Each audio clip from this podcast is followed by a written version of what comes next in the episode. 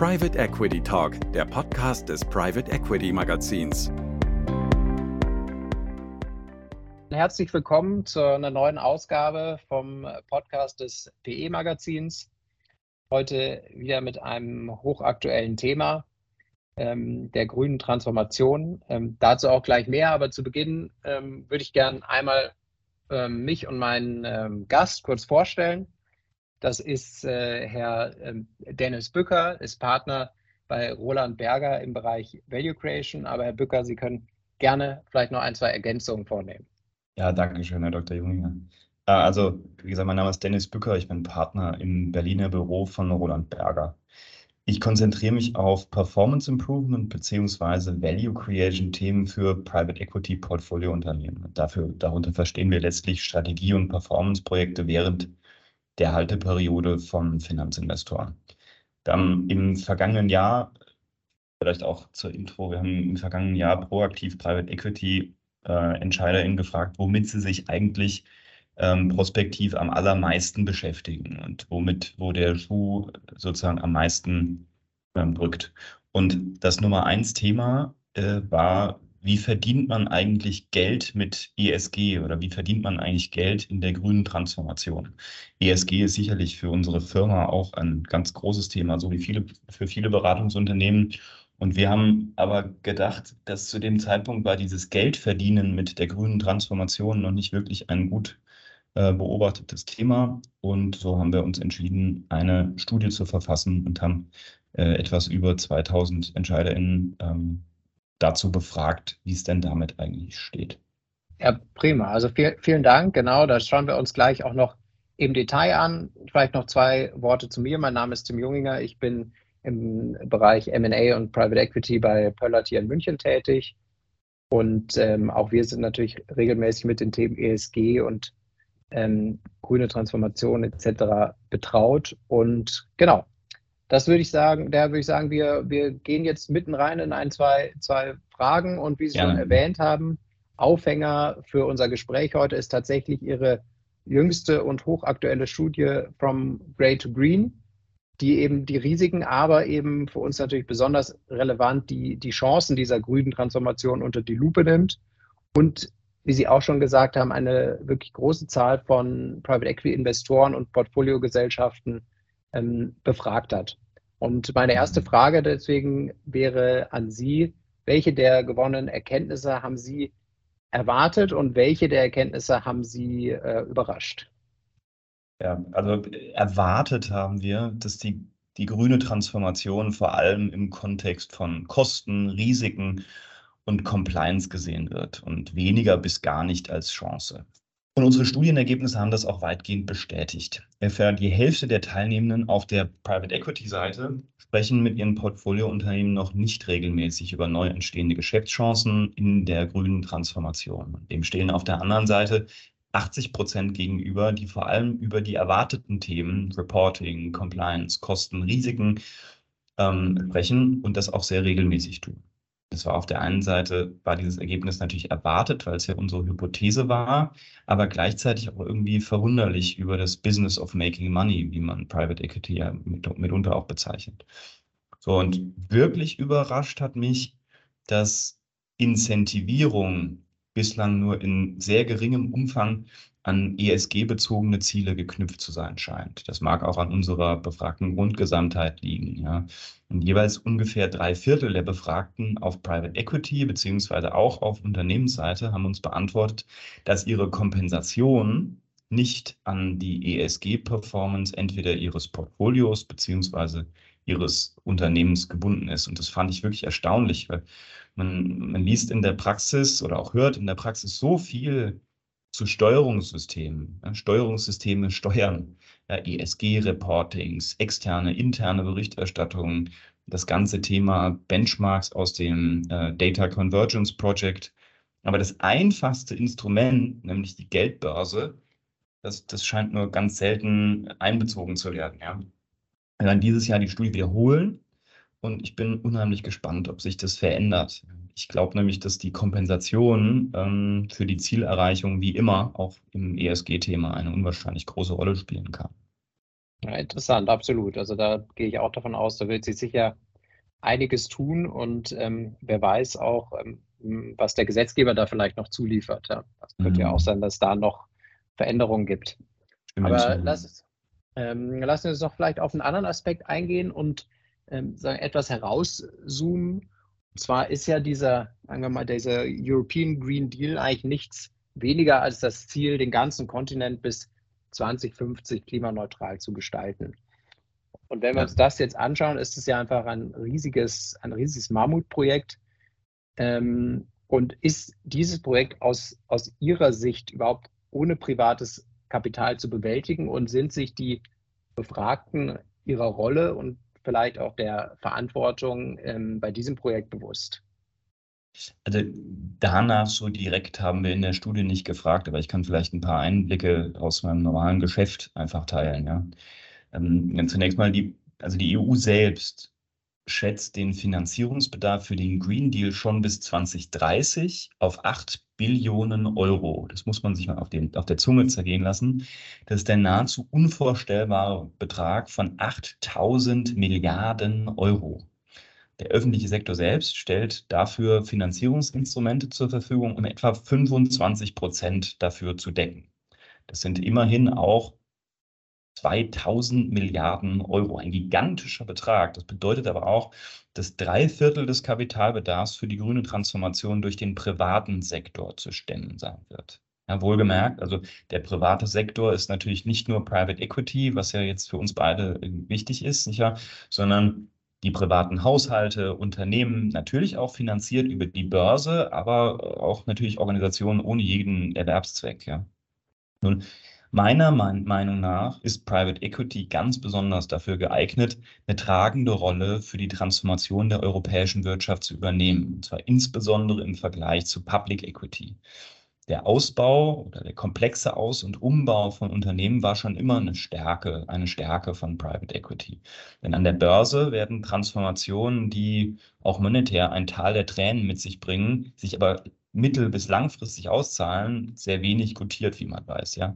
Wenn Sie mich fragen, und das, jetzt komme ich auf den Punkt Ihrer Frage zurück, nicht wahr, wenn Sie mich fragen, ob sich Private Equity Entscheider in dieser Rolle bzw. Verantwortung bewusst sind, aus meinen Gesprächen mit Marktteilnehmenden ist das ein ganz klares Ja. ja? Ähm, gleichzeitig, wenn ich jetzt, dann schaue ich wieder auf unsere Studie. Und in der Studie antworten mehr als 30 Prozent unserer AnsprechpartnerInnen, dass ESG-Regulierung die Möglichkeiten für Return negativ beeinflusst. Ich bin mir ganz sicher, dass Private Equity in den kommenden Jahren Kapital für die grüne Transformation zur Verfügung stellen wird. Es ist, ist einfach der Megatrend unserer Zeit aber vor allem dann, wenn eine positive Rendite erwirtschaftet werden kann. Und um die grüne Transformation zum Erfolg zu führen, ist Regulierung eben auch dahingehend zu gestalten. Ja, auch sehr interessanter Aspekt ähm, und der führt eigentlich auch gut über zu der nächsten Frage, die vielleicht ein bisschen pessimistischeren Blick einnimmt. Und zwar, ähm, ist es ja so, dass gerade viele inter international tätige Unternehmer ihre Wettbewerb Wettbewerbsfähigkeit und auch ihre Attraktivität für Finanzinvestoren durch diese grüne Transformation, die ja, wie Sie auch gesagt haben, halt ein wirklich ein umfassendes Projekt ist, äh, in Gefahr sehen. Wie beraten Sie denn solche Unternehmer, die vielleicht eher die Risiken oder die Gefahren statt die Chancen sehen? Ja, gibt's äh, ein, da spreche ich häufig über den Unterschied zwischen einer Mikro- und einer Makroperspektive, ja. Nehmen wir mal an, dass die 8 Billionen Euro an Finanzierungsbedarf, den die EU schätzt, bis 2030 ausreichen. Und dann ist es ja so, Finanzierungs- oder Kapitalbedarfe entstehen immer durch Kosten. Kosten für den einen Marktteilnehmer sind Umsatz für den anderen und im Kontext von Private Equity natürlich Potenzial für Value Creation. ManagerInnen sehen die Dekarbonisierung heute natürlich im Kontext der Polykrise. Ja. Andere Handlungsfelder scheinen Ihnen da erstmal viel akuter, ob man jetzt spricht von Ukraine-Krieg, der Cost of Living Crisis, das Zinsumfeld, Aufholbedarf bei Digitalisierung, Fachkräftemangel, die Supply Chain und, und, und. Zeitungen sind voll davon und die Realität von Entscheiderinnen und Entscheidern natürlich auch. Und die Themen überlagern im unternehmerischen Alltag häufig längerfristig relevante Themen, die, wie die strategischen Aspekte der Dekarbonisierung. Das ist im Übrigen mit der Digitalisierung recht ähnlich, wie ich denke, ja. Ähm, und nicht häufig thematisiert, aber in einigen Industrien ist die Dekarbonisierung eine viel größere Herausforderung als in anderen.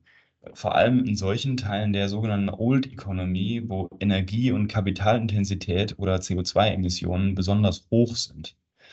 Die Dekarbonisierung ist offenkundig ein gigantisches Vorhaben, ja, wirtschaftlich und natürlich auch gesellschaftlich.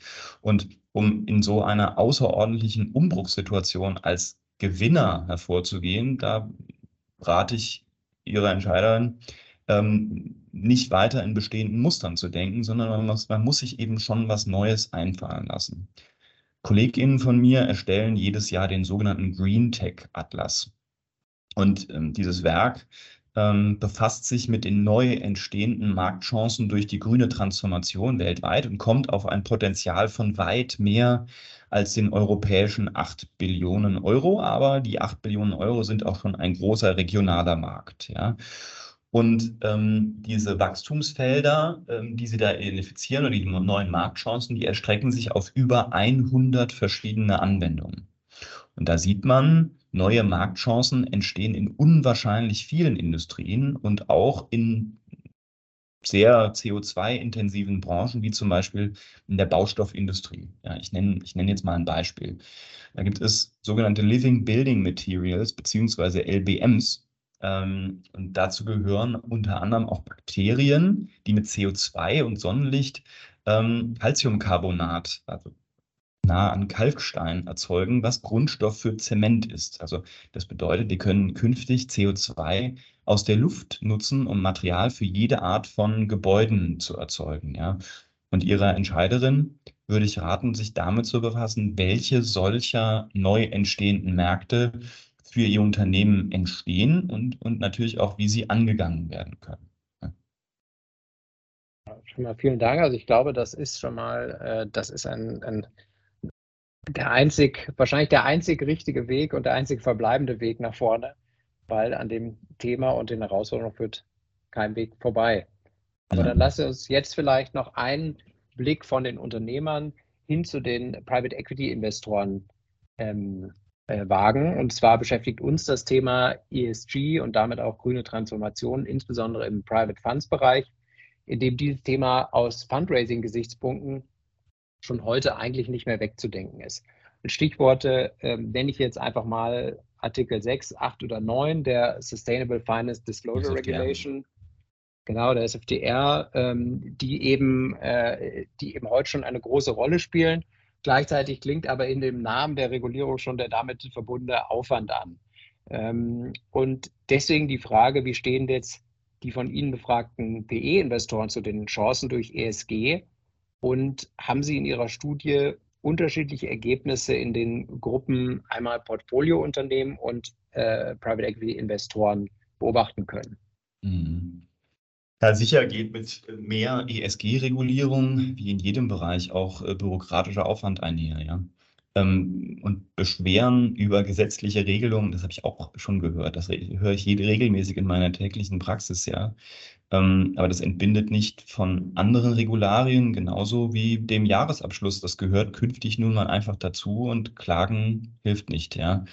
Und ähm, dass sich Investoren und Portcos zuerst mit Compliance beziehungsweise Hygienefaktoren, den künftigen Regeln des Spiels befassen, ist ja völlig, völlig richtig. Und unterschiedliche Auffassungen kann ich da nicht beobachten. Das ist, das gehört nun mal einfach dazu. Ja. So, genau so ist es und ein Stück weit leben wir natürlich auch davon. Dann kommen wir zur letzten Frage. Sie beraten Finanzinvestoren bei Wertsteigerungsprogrammen auch im Kontext von ESG. Wie sollten sich Ihre Kunden jetzt unmittelbar mit Ihrem Portfolio beschäftigen und welche Themen gilt es da anzugehen?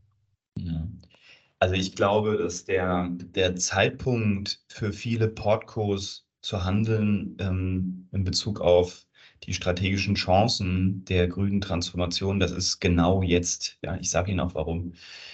2021 war offenkundig das Rekordjahr für Private Equity, auch in Europa. Ähm, alle Investoren dürften heute Assets halten, die vor knapp zwei Jahren bei durchaus hohen Bewertungen gekauft wurden.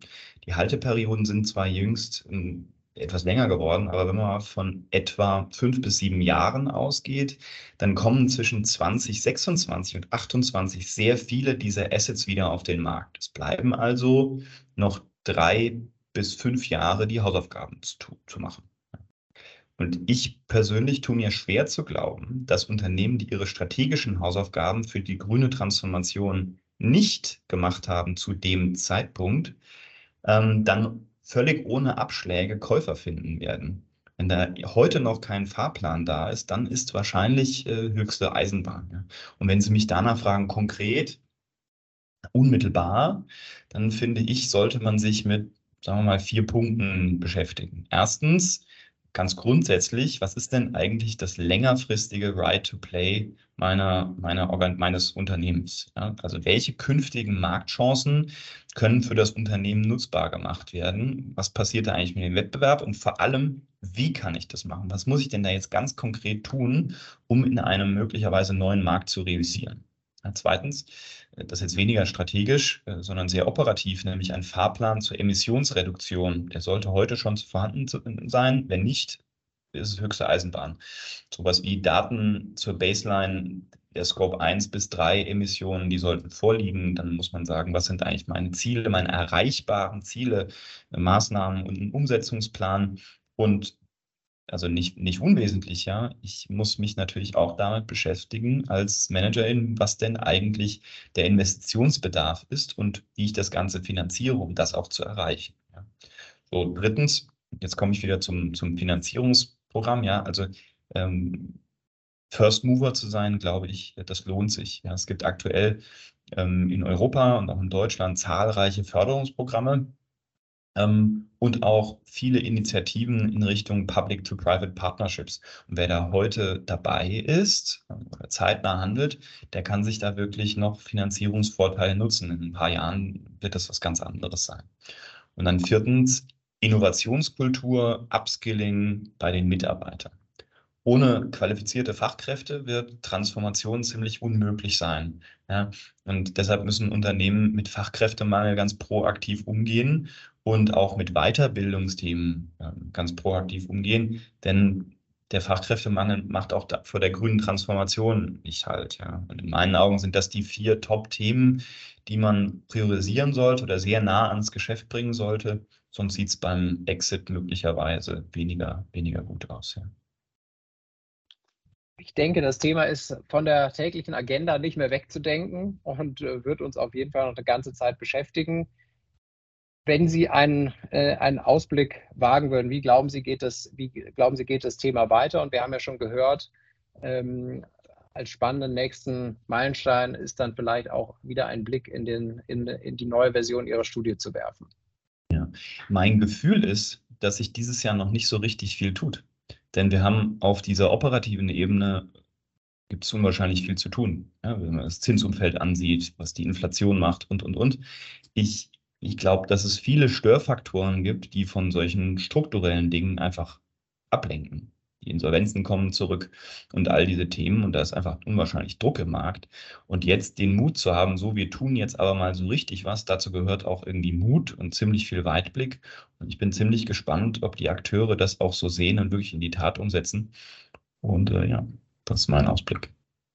Ja, vielen Dank. Also wie gesagt, bei, bei weiteren Fragen Gesprächs- und Beratungsbedarf, können Sie sich ja auch gerne jederzeit bei uns melden. Die Kontaktdaten finden Sie auch an, an den entsprechenden Stellen, wo Sie auch diesen Podcast finden. Und dann bleibt mir jetzt an dieser Stelle nur Ihnen zu danken, Herr Bücker, für das Gespräch. Danke Ihnen. Ich würde sagen, wir bleiben in Kontakt. Dankeschön, Herr Dr. Joninger.